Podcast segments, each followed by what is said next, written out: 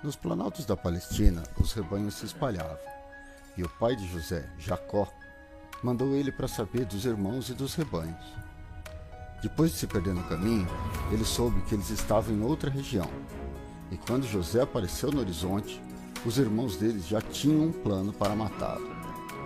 Rubem não aceitou bem esse plano, e quando José chegou, eles o jogaram vivo num poço seco. Judá disse para os outros irmãos que eles não ganhariam nada matando José. Então eles venderam José por 20 peças de prata para uns comerciantes de uma caravana que estava passando, indo para o Egito. Eles também sujaram a túnica de José de sangue e a mandaram para Jacó, que acreditou que seu filho estava morto. Nesse meio tempo, a caravana chegou no Egito e José foi vendido para Potifar, um oficial egípcio.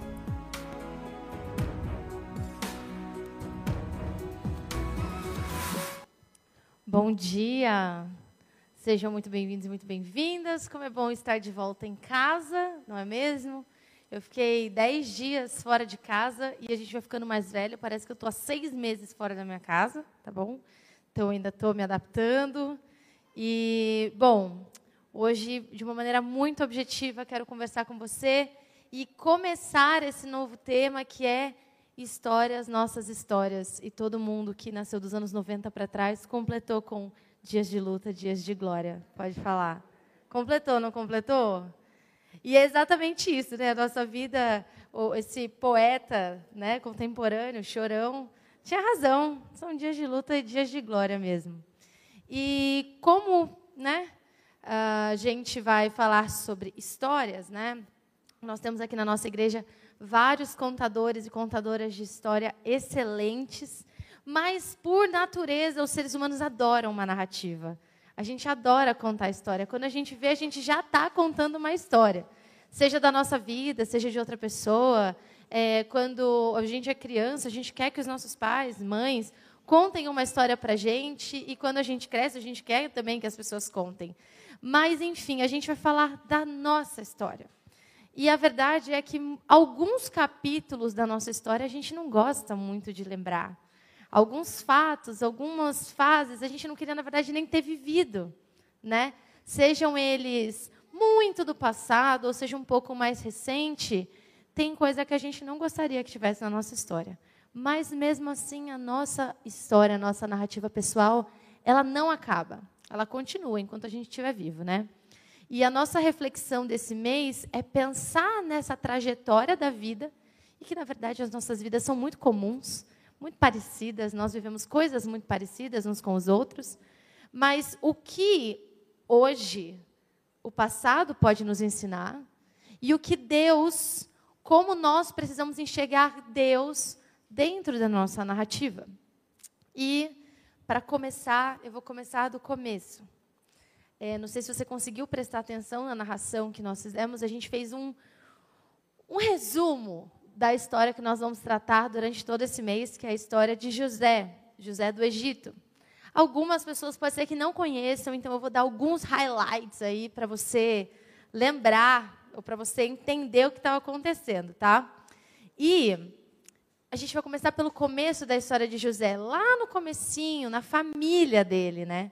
Porque a maior parte dos nossos conflitos, já que a nossa história começa na família, muitas, muitos conflitos nascem a partir do nosso núcleo familiar, é o primeiro lugar que nós estávamos, né? E a minha pergunta para você é como nós vamos lidar com o passado? Como lidar com as tragédias do passado, sendo elas é, escolhas nossas ou não, principalmente aquilo que nós não escolhemos. E Será que Deus atua através das tragédias também? Hoje a gente vai fazer de um modelo diferente. Como o texto é muito longo, e eu, como uma boa professorinha de escola dominical, vou te dar um desafio. Você vai ler a história em casa inteira, tá? Gênesis 37, você pode ler inteiro, mas nós vamos usar aqui do 12 ao 36. Eu não vou ler os 24 versículos, mas eu vou contextualizar a história e nós vamos lendo os versículos aos poucos a cada ponto, combinado? Então, fica comigo aqui. A biografia de José, que nós começamos aqui, que está lá em Gênesis 37. Ela é uma das biografias mais longas e bem detalhadas da Bíblia. Não são muitos personagens que têm um espaço tão grande de narrativa e tantos detalhes na sua vida. Mas ele é um personagem de destaque porque ele é crucial na formação do povo de Deus. Então eu vou te dar a genealogia do José, ok? O pai do José é Jacó. E o pai do Jacó era Isaac. E o pai do Isaac era Abraão. Então nós estamos falando dos quatro patriarcas. José é o terceirinho ali, que ele é fundamental para que o povo de Deus se desloque até o Egito. Sabe quando a gente fala das doze tribos? Então, são os doze filhos de Jacó. José é um deles, mas a gente vai explicar já já. Em outro momento, não vai ser eu que vou explicar isso, inclusive fazendo um jabá. Se você quiser entender um pouco mais sobre essa história bíblica, toda quinta-feira às oito da noite a gente está aqui. É, José, ele recebia um favoritismo do seu pai. Até esse momento, ele era o mais novinho, o favorito, o mimadinho do papai. E os irmãos dele odiavam ele por isso. E ele tinha dez irmãos mais velhos para odiarem ele com força. Entendeu? Eu sou irmã mais velha, eu sei de onde brota esse sentimento. E, para piorar, o José ele era dedo duro. O pai dele usava ele para fiscalizar os irmãos e vir trazer informação. Ele era o X9 da família. Então não bastava ser o mais novo, não bastava ser o favorito, não bastava ser o mimadinho, ele ainda era X9. Ah, comigo ele não ia ter vez. Eu sei de onde brota esse sentimento. E aí, a gente tem então um cara que já vem de uma família com muitos conflitos familiares. Se você parar lá no Gênesis e ver a história do pai de José, que era Jacó, ele e o irmão já se davam, desde o ventre da mãe, já se dava tudo errado. O Jacó fugiu do irmão, mas isso é uma outra história. Mas a gente quer refletir como as nossas histórias pessoais são baseadas muitas vezes em coisas que nós não escolhemos. Como acontecem coisas que estão fora do nosso controle. E o que nós podemos fazer com isso? José, ele era odiado, e o motivo do ódio dele também não foi uma escolha sua. Ele já era o favorito do pai. Ele não escolheu ser o favorito do pai. Ele não escolheu ser o cara que ia ganhar os melhores presentes, que ia ter a atenção, o afeto. Ele não escolheu isso. Mas ele era um menino imaturo. Ele não conseguia diferenciar e compreender o ódio que os irmãos dele tinham por causa disso. E aí a gente vai, então, infelizmente hoje não teremos um final feliz. Porque essa série de pregações vai ser uma série que vocês vão precisar ouvir todas, porque é uma história muito longa. E a gente hoje vai dar só o comecinho. É, eu quero convidar você para ler comigo, para a gente entender, primeira reflexão sobre esse lidando com o passado. Primeira pergunta que eu tenho é: quem somos nós na nossa própria história? Quem somos nós na nossa própria história? E aí eu vou ler o versículo 14, 18 e 19 de Gênesis 37. E disse-lhe o pai, né, no caso Jacó: Vá ver se está tudo bem com seus irmãos e com os rebanhos, e traga-me notícias. Jacó o enviou quando estava no vale de Hebron. Mas José se perdeu quando se aproximava de Siquém. Agora sobre os irmãos, 18 e 19.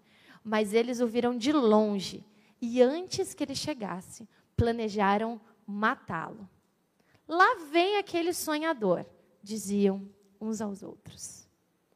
Lá vem aquele sonhador.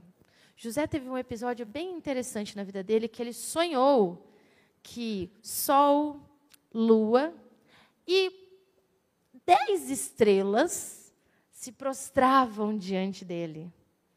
E ele teve um sonho de que ele e os seus irmãos estavam no meio de uma colheita e que o feixe dele de trigo ficava de pé, mas os dez feixes dos seus irmãos se prostravam a ele.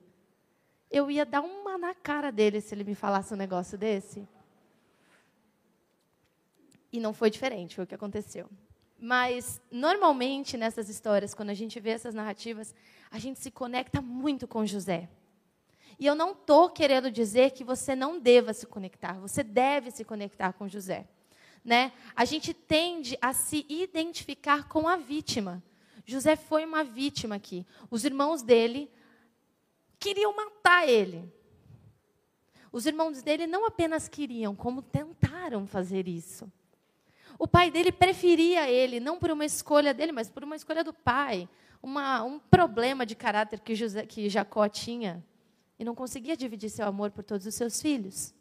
E a gente normalmente se olha nesse papel de pessoa ferida, marcada, injustiçada. E tudo bem se você for essa pessoa.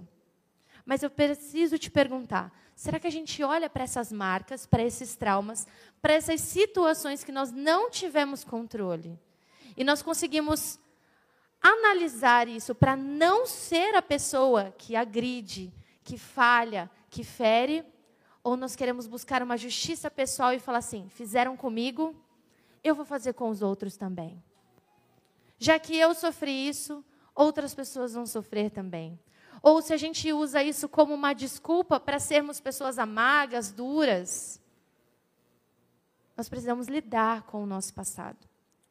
Lidar com os nossos traumas e nos identificar, já que a maturidade do tempo que José sofreu isso e alimentou o ódio dos seus irmãos, ele não estava entendendo o que estava acontecendo. Ele era um cara alienado. Ele não conseguiu nem chegar onde os irmãos dele estavam olhando os rebanhos. Ele se perdeu. Era um menino alienado, perdido, mimado. Mas isso não justifica aquilo que aconteceu com ele. Isso não justifica o ódio e a vontade de matar que os irmãos dele tinham dele. E ele foi uma vítima desse sistema. Ele foi uma vítima de ódio, ele foi uma vítima de incompreensão. Os caras tentaram matar ele de três formas diferentes. Achei isso incrível, a criatividade dos irmãos mais velhos. Primeiro, eles queriam realmente arrebentar com ele. Acabou, morreu. Depois, eles têm uma ideia genial de jogar o irmão numa cisterna vazia, ou seja, num buraco fundo, sem água. E aí, por último, eles tomam a decisão de vender o irmão como um escravo. Isso está completamente fora do controle desse rapaz. Isso está completamente fora do que seria uma relação familiar saudável. Isso é um trauma que poderia gerar em José um homem amargo, vingativo, criando feridas em outras pessoas. E o Rick Warren, ele tem uma frase que diz assim: Nós somos produtos do nosso passado, mas nós não precisamos ser prisioneiros dele. E eu aplico isso de uma maneira muito rápida para você. Eu não sei o que aconteceu no seu passado. Eu não sei quais foram as suas feridas. Eu também não posso sentir a dor que você sentiu do seu trauma. Eu não posso fazer nada disso. E pode ser, inclusive, que nessa história você tenha até se identificado com os agressores. De você olhar para trás e falar: não, eu fui a pessoa que feriu e machucou. Mas o que eu posso dizer é que, nesse caso, nós podemos, sim, lidar com o nosso passado na perspectiva do arrependimento para quem foi o agressor e do perdão para quem é o agredido. Não tem outra maneira. E mais do que isso, aprendermos com os erros nossos e de outras pessoas. Eu estava conversando com uma pessoa da nossa igreja que eu amo muito esses dias, e ela falou a seguinte frase: errar novos erros. Nós lidamos com o passado, falando dos erros, falando das falhas, falando dos momentos que são desconfortáveis e traumáticos, para que a gente não faça aquilo de novo para que a gente não repita o padrão que agiram conosco e para que a gente não repita se caso nós éramos os agressores no passado. Errar novos erros, tudo bem. Agora, repetir aquilo que você já aprendeu no passado. Não mostra crescimento, não mostra maturidade. Em segundo e último lugar, eu posso dizer para você, a partir dessa história, que hoje não vai ter final feliz. E eu queria tanto dar tantos spoilers dessa mensagem, mas o Caio vai ter essa honra de falar da, do final dessa história, que Deus pode e quer usar a nossa história. Pode ser que não faça muito sentido para você a leitura que eu vou fazer agora, mas ó, 23, 24, 28 e 36. Chegando José, os seus irmãos arrancaram a túnica longa dele, agarraram-no e jogaram no poço que estava vazio e sem água. Quando uns mercadores ismaelitas de Midian se aproximaram, os seus irmãos tiraram José do poço e o venderam por 20 peças de prata aos ismaelitas, que o levaram para o Egito. Nesse meio tempo, no Egito, os midianitas venderam José a Potifar, oficial do faraó e capitão da guarda. Existe um padrão catastrófico na história da família de José. Mas é interessante que esse padrão catastrófico de relacionamentos, ele vai aparecer em Adão e Eva, em Caim e Abel. E esse padrão só vai se repetindo, catástrofes familiares, né? E então, esse pecado que corrói as nossas relações, corrói a história humana, faz com que eu e você também não tenhamos para onde escapar. Pode ser que sim, tenha uma catástrofe no seu passado, tenha um trauma gigante no seu passado. Mas a Bíblia, quando mostra esse tipo de situação, na família dos patriarcas, aqueles que formariam o povo que Deus escolheu. Pessoas desse tipo de caráter, Deus escolheu. Mas quando a Bíblia mostra isso para nós, ela não quer nos dar uma desculpinha de que, ah, é assim mesmo. Muito pelo contrário, ela mostra a nossa falência como humanidade e a nossa dependência de uma intenção de Deus em nos redimir, de uma intervenção do próprio Deus. E para que Deus formasse o seu povo, ele pega essas pessoas, ele escolhe elas e ele trata elas. O Michael Gorin, eu fiz um, eu vou falar uma, não é a frase próxima, mas eu, os créditos são dele. Ele diz assim: Deus trabalhará por meio dessas pessoas para trazer bênção ao mundo, mas primeiro ele precisa trabalhar nelas e com elas para trazer reconciliação e maturidade. Você quer que as suas feridas sejam bênção para outras pessoas? Você quer quebrar um padrão de falta de caráter, de um relacionamento corrosivo? Deixe que Deus trabalhe em você, por você, fazendo com que as suas feridas sejam cura para outras pessoas. Parando de lamber as feridas e deixando que elas cicatrizem. E você vai olhar para aquela cicatriz o resto da sua vida, porque a cicatriz não some. Mas a cicatriz não fica machucada, ela é uma lembrança. Deus não vai fazer com que você tenha amnésia e esqueça as pessoas que te fizeram mal. Deus não vai fazer com que você tenha amnésia e esqueça os problemas que aconteceram. Mas Ele vai te ajudar a lidar com isso, para que você amadureça, se reconcilie com a sua própria história.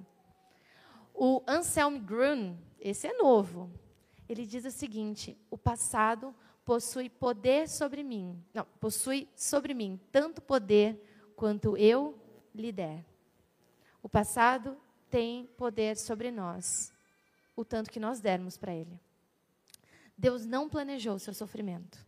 Deus não planejou e não escolheu que você passasse por esse trauma.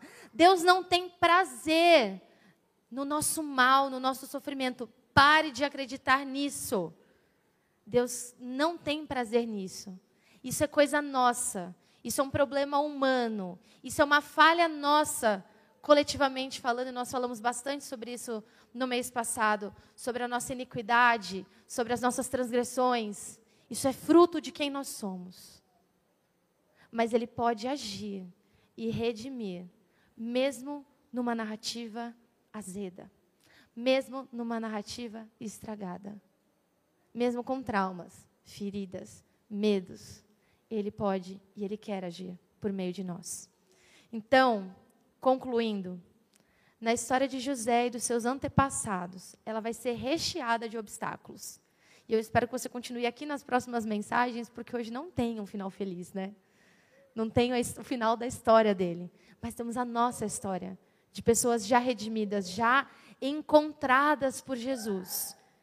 E que você encare o seu passado, ressignifique o seu passado a partir da perspectiva de um Deus que age e intervém em qualquer narrativa, em qualquer pessoa, independente do seu passado. Se você foi o agressor ou se você foi o agredido, ele pode agir por meio da sua vida.